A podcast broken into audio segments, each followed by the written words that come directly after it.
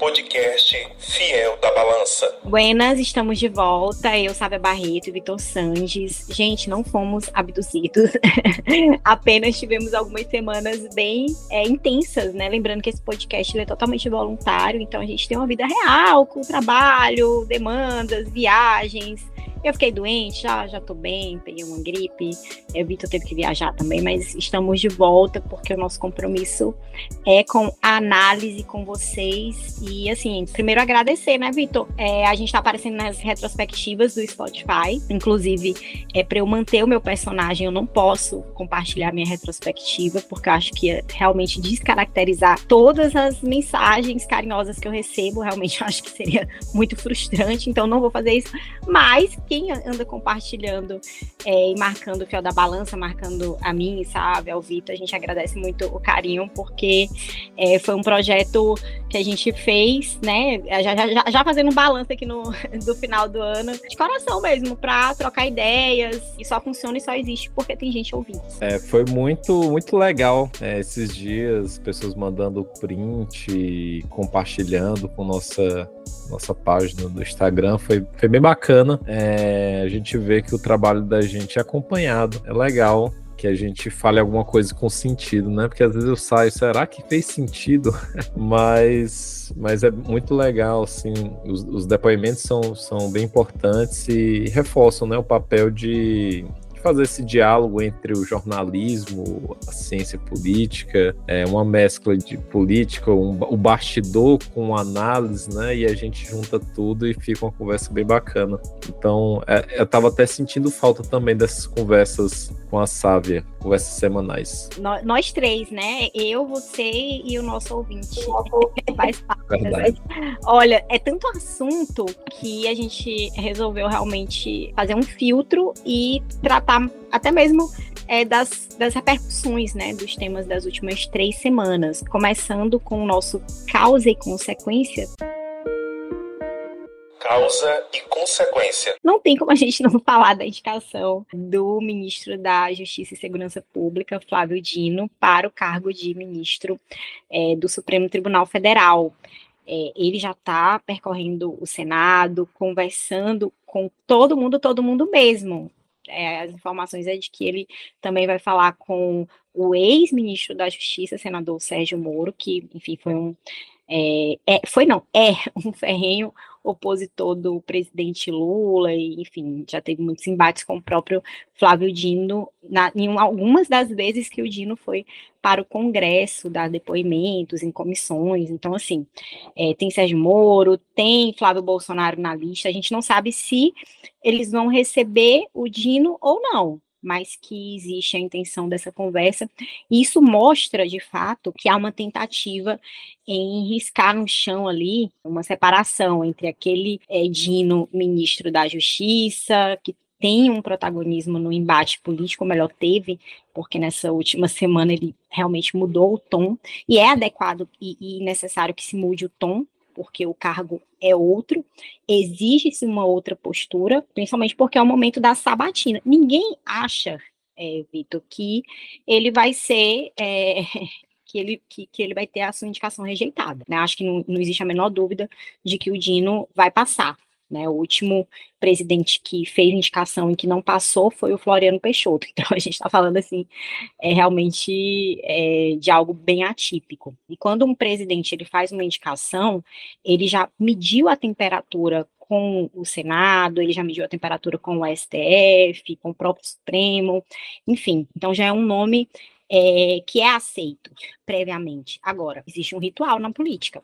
Então, a sabatina, ela deve ser muito dura, de fato, está marcada agora para o dia 13 de dezembro, é, e ela gera um outro problema que eu quero te ouvir primeiro, mas depois é importante a gente pontuar, né, já abrindo aqui esse gancho, que é sobre o substituto ou substituta de Flávio Dino no Ministério da Justiça. Como é que você vê tudo isso? É, essa, esse tema Flávio Dino tem várias nuances, né? A gente tem que analisar cada uma delas. Acho que o primeiro ponto é que a indicação do Flávio Dino, ela frustra uma vontade de uma parcela bastante representativa da esquerda de ter uma, uma ministra, dado que a vaga era de uma mulher. É claro que não é obrigatório que seja preenchido por uma mulher, mas se esperava que pelo menos mantivesse duas mulheres e, e agora caiu para uma. Então, o primeiro ponto é esse, né? Que não foi indicado uma mulher, mas sim um homem. Mas a indicação do Flávio Dino não surpreende.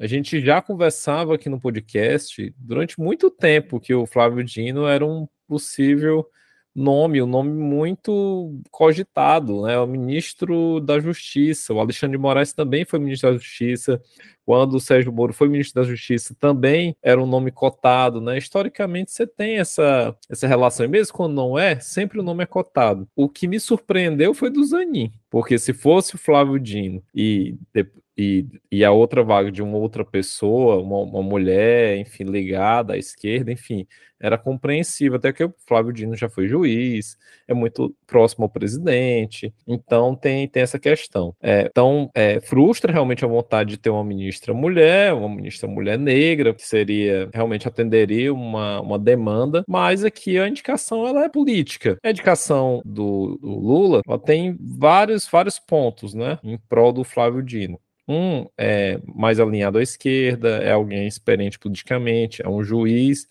foi um juiz, mas tem uma trajetória na política bem longa, é muito experiente, atuou como escudo durante muito, muito tempo, durante né, esse curto espaço de tempo, mas um escudo é, contra a oposição, né? Sempre se, se defendeu muito bem, foi aí um símbolo nesse debate de narrativas em relação ao 8 de janeiro. Então, o Flávio Dino é alguém que realmente dá confiança do, do Lula e dessa esquerda governante. É, realmente esse é um ponto importante. Então, por fim, ainda resolve um problema que a gente já destacava aqui. O Flávio Dino gerava muito, muita ciumeira dentro dos ministros aí, os presidenciáveis, ainda que ele seja do PSB e não é crível que alguém do PSB seja o candidato do PT nas próximas eleições, mas é um nome que vinha crescendo, então já resolve um problema do tipo Flávio Dino não vai ser candidato a presidente, pelo menos não agora, né? Ele pode até ser no futuro, mas não agora. Então já resolve um, pro, um problema.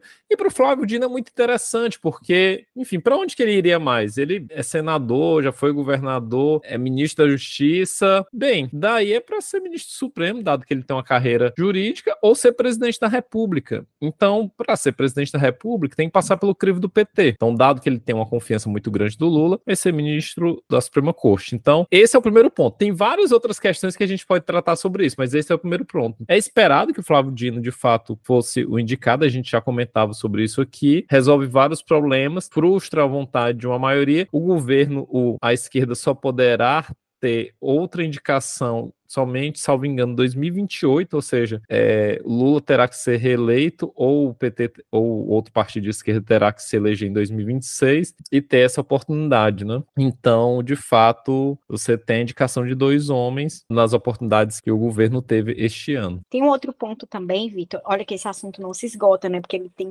várias nuances e ramificações, mas uma delas é que a gente já consegue é, ver é que o Lula permanece com um padrão de indicações, que é o seguinte: ele deixa a conversa rolar, muitas vezes por tempo demais, até estica muito a corda, na minha visão. E ele recebe as pessoas, essas pessoas terminam ficando cacifadas também, porque o nome delas está associado a um cargo importante, então ele deixa esses nomes circularem. Mas no final, ele indica quem ele sempre quis indicar desde o começo. Ele sempre ia indicar o Zanin. Ele sempre ia indicar o Flávio Dino. Ele estava esperando o momento adequado. E eu, particularmente, acho que no caso é, do Flávio Dino, foi um momento adequado, né? Houve ali uma tensão por conta daquela é, mulher que é casada com o líder de uma facção no Amazonas, que foi recebida no ministério por um funcionário do ministério que faltou ali é, de fato uma, uma organização melhor, né, num ministério tão delicado como o da Justiça e Segurança Pública, é, mas também houve uma politização excessiva do tema, né, natural, estamos no, no ambiente da política, vai ter politização mesmo, né, não, não tem como. É, e assim, ele deixou passar isso, deixou passar, teve a votação no Senado daquele projeto que diminui, de certa forma, o poder ali dos ministros do Supremo, principalmente no caso de decisões monocráticas, com o voto do líder do governo no Senado, Jacques Wagner, que a gente pensou ali naquele momento, meu Deus, o que é que aconteceu, né? Como é que o, o, o, é, o governo é contra o projeto, mas não orientou, né? Mas o PT fechou questão, e aí o, o Jacques Wagner é, deu esse voto contrário, e na verdade foi uma sinalização para o Rodrigo Pacheco e para outros nomes ali, é, para abrir esse, esse diálogo, né? Acho que, que tudo está muito ligado e tudo faz parte de uma jogada é, do próprio Lula. Não dá para a gente acreditar que o Jacques Wagner ia lá votar só da cabeça dele, né? Sem combinar nada, sem avisar nada. Não, não tem como, né? Então tá tudo muito ligado. E é, no final o Lula indica que ele sempre quis indicar. Agora, um problema está gerado, que é, é vai dividir o Ministério da Justiça e Segurança Pública em dois, ou, ou vai ficar só um? Porque durante a campanha foi falado que ia dividir em dois. E o Flávio Dino assumiu, o Flávio Dino era contra, né? Tanto que manteve o ministério mais robusto, porque é, argumentando que são ações interligadas, e são ações interligadas, só que também, em contrapartida, é, muita gente não quer, muita gente não, né? Os, os, alguns cotados, né? Não tem tanta gente assim, não. Não querem assumir porque você vai pegar ali um pepino, um pepino que não, você não vai resolver o problema da violência urbana no Brasil. Vai, pode melhorar, pode trabalhar, mas assim, não vai resolver em quatro anos. E também está muito ligado à questão da desigualdade, uma série de outros fatores é, relativos a políticas públicas. E tem, tem gente que, para assumir que é o um ministério dividido, tem gente que, que só assume se o ministério é, tiver é, Justiça e Segurança Pública, a gente tem o, o ex-ministro Ricardo Lewandowski, que foi o, o revisor é, do mensalão, inclusive indo para um confronto que é, ele terminou é, perdendo muito né, com a opinião pública naquele momento em que a Lava Jato estava no auge, ele fez um confronto com o relator, que era o ministro é, Joaquim, e ele hoje é, é um nome cotado, Ricardo Lewandowski, a gente tem as mulheres, a gente tem Gleisi Hoffmann, presidente do PT, e gera um problema, né, porque vai tirar ela ali da linha de frente do PT, e tem Simone Tebet, deixaria o planejamento. Só que todas essas mudanças abrem espaço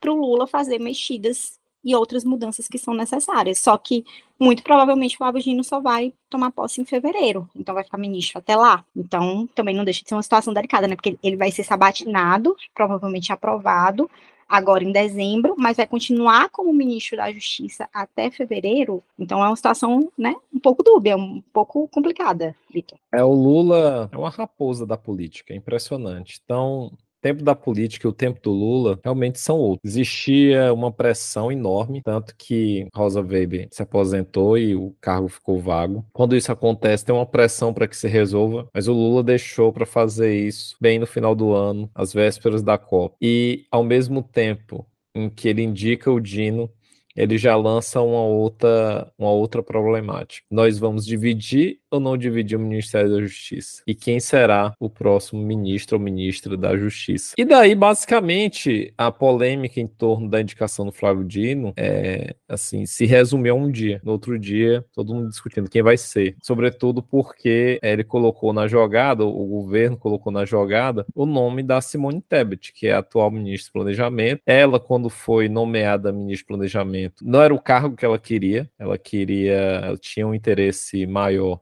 pelo Ministério do Desenvolvimento Social, que hoje é ocupado pelo ex-governador do estado do Piauí, Wellington Dias, do PT. Então, o PT, claro, não ia perder esse ministério, essa pasta importante que conduz aí o Bolsa Família, e tem essa possibilidade, sabe, como você bem tocou, de dividir ou não o ministério. Nesse caso, é dividir para somar. Divide, cria uma parte de justiça e uma de segurança pública e pode distribuir para diferentes partidos por exemplo, pode trazer a Simone Tebet, já abre um espaço no planejamento, já pode colocar, por exemplo, alguém é, alinhado com o PT ou com a plataforma defendida pelo Haddad. Tem outros nomes, mas é claro, é, o governo precisa também compreender que esse nome também precisa somar politicamente essa indicação de caráter pessoal, por exemplo, do caso do Lewandowski, em que medida isso soma, né, do ponto de vista político e desse, desse diálogo com o legislativo. Então, de fato, aqui a gente está falando da situação do Flávio Dino, mas a gente também fala ao mesmo tempo de uma possível próxima crise.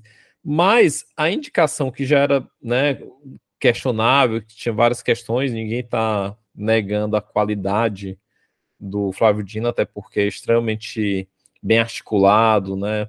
Ele tem um conhecimento jurídico bastante conhecido no, no mundo da política, é, mas é tudo que gerou em torno aí a questão da, da ausência da indicação de uma mulher, né? Considerando que o governo provavelmente não fará uma outra indicação até 2026, a não ser que algum, alguma situação aí é, não esperada aconteça e algum ministro ou ministra tem que se aposentar até lá.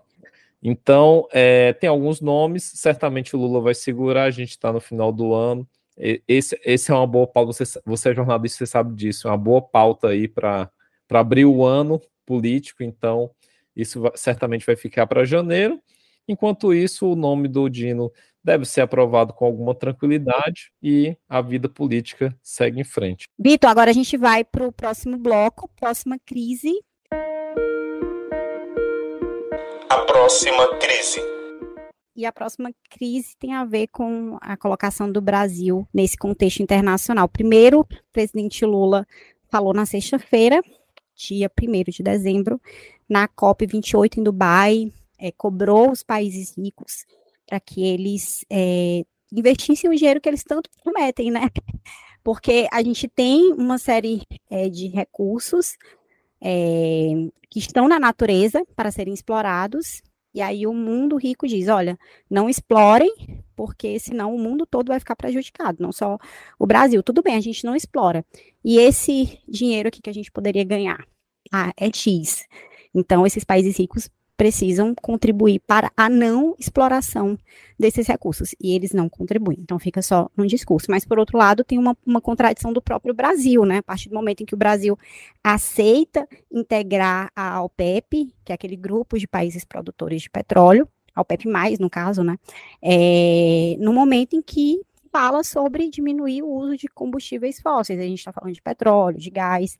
Não vai é, diminuir da noite para o dia, né? Vai ter esse corte. A gente entende que é um processo, mas é preciso também que se estabeleçam metas mais claras é, e que o Brasil é, seja menos dúbio, né? Porque tem uma ministra atuante, a ministra Marina Silva do Meio Ambiente, é, o presidente Lula é uma referência no, no cenário internacional e, e esse ano ele focou muito nessa agenda e teve retornos mas é preciso também que o Brasil faça sua parte. É verdade. É, a questão da transição energética é uma pauta internacional.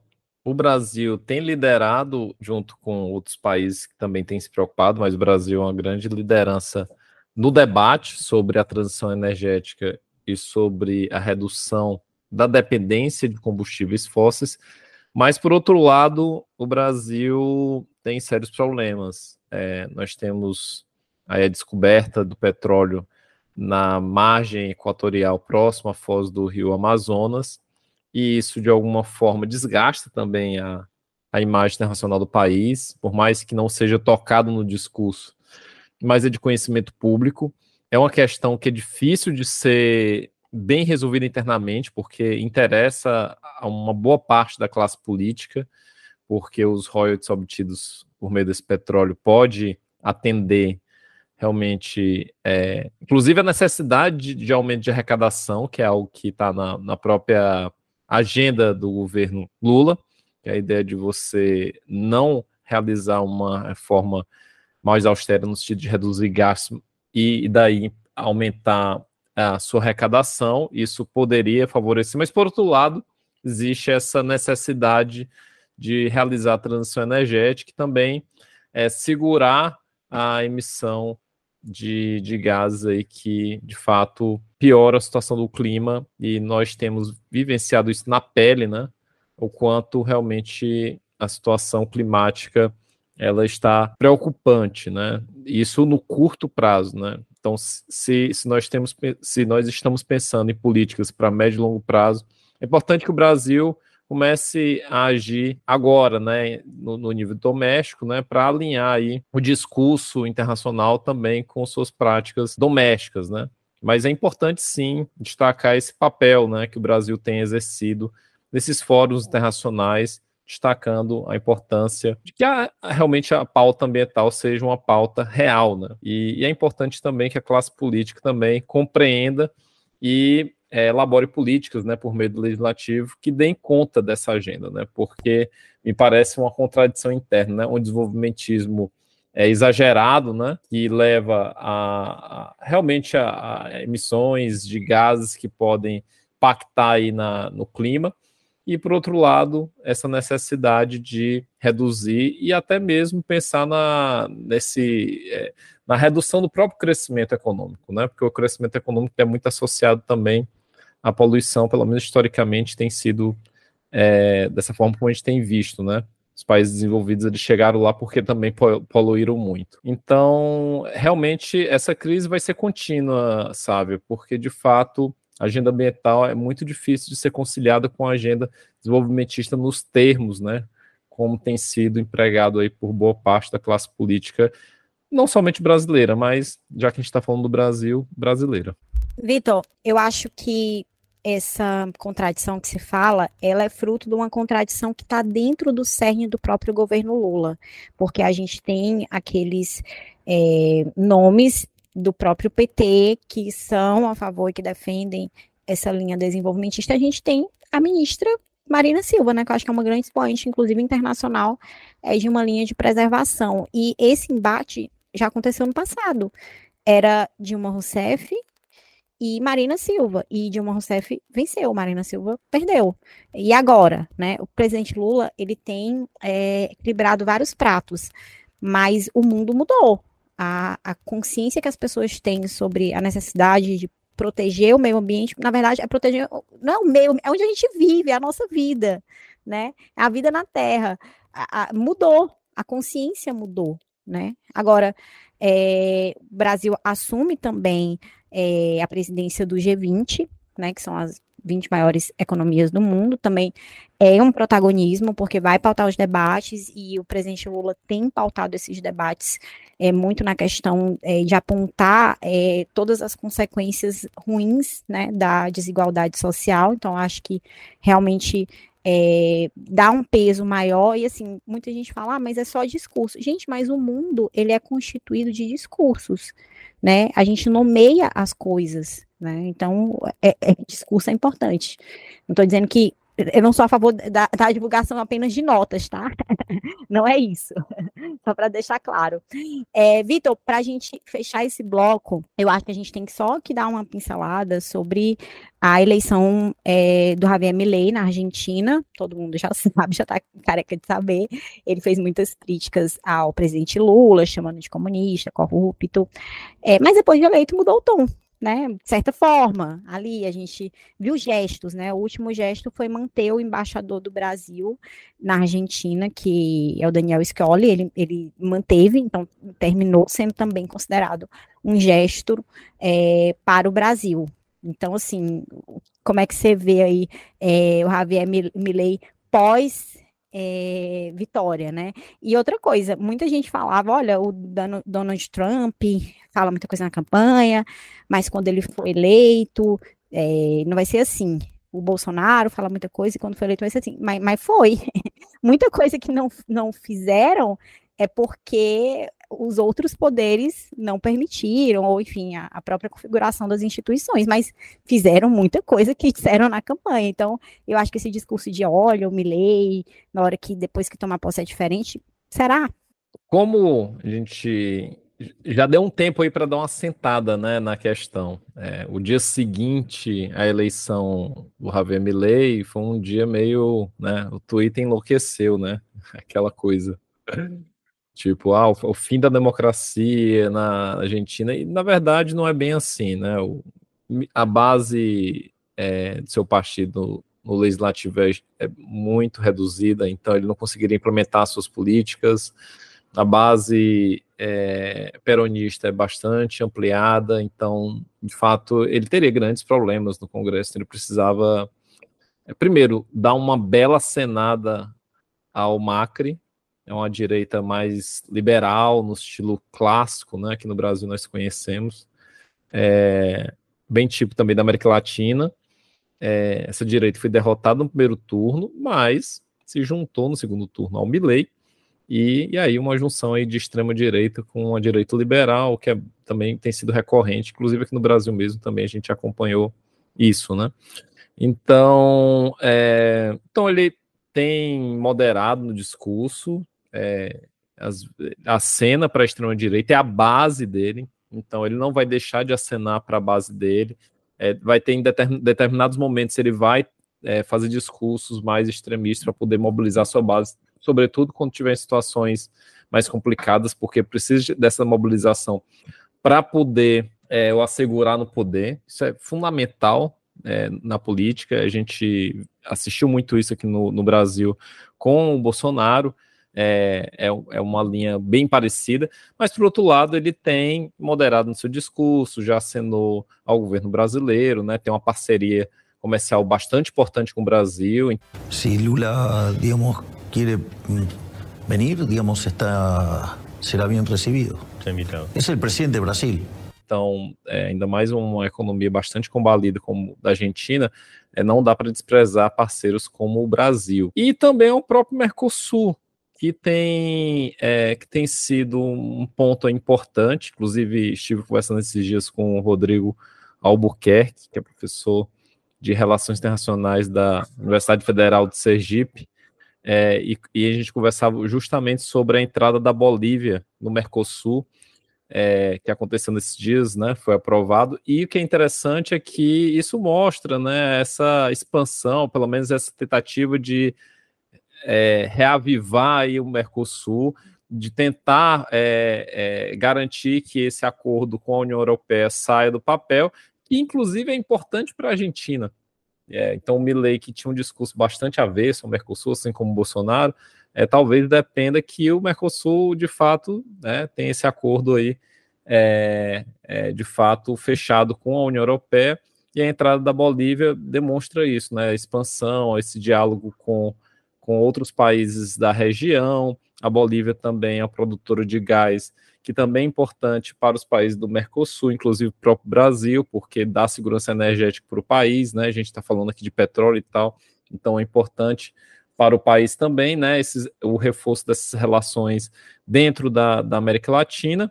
E Javier Milei, a gente precisa de fato esperar, de fato, será que ele vai moderar mesmo, né? Então, é, importante, né? Eu acho que o debate da dolarização da economia argentina, ainda que seja um, um, debate econômico, né, com muitas questões que podem ser debatidas aí é, com mais cuidado, mas o fato é que uma economia bastante é, complicada, né, bastante débil, como o caso da Argentina, é, abrir mão do Banco Central e dolarizar a economia talvez não seja um, um bom caminho, né? Mas o fato é que é, até isso ele vai precisar é, dialogar bastante com a classe política, com a classe econômica, para saber quais rumos tomar. Então, é, existe um Milley da eleição, que é um personagem, uma construção midiática, e tem um Milley que vai governar, e daí ele vai precisar lidar com todos os desafios da política e da economia argentina, e, e entendendo que a Argentina não está isolada do mundo, né? É a Argentina na sua relação com os países, com o Mercosul, com a União Europeia, com os Estados Unidos. Então, é importante entender. E com a China, né? Claro, né, sobretudo. Então não dá para chutar o balde, né? Não se faz política dessa forma. Vitor, a gente é, contemplou bem os assuntos, acredito eu. Vamos passar para o Só Perde para o Silêncio. Só perde para o silêncio. Nossa, teve tanta coisa, mas eu e o Vitor, a gente tem um grupo de WhatsApp e também no Instagram a gente troca muita, é, muita figurinha. Foi difícil, tá? Escolher, mas essa é muito boa. É a declaração do governador do Amazonas, Wilson Lima, que é do União Brasil, porque ele quer cobrar investimentos do CEO da Amazon, Jeff Bezos. Desculpa, gente. É, é, tô lendo aqui e me lembrei de umas coisas engraçadas. E aí ele fala que quer cobrar do Jeff Bezos pelo uso do nome do Estado na empresa multinacional.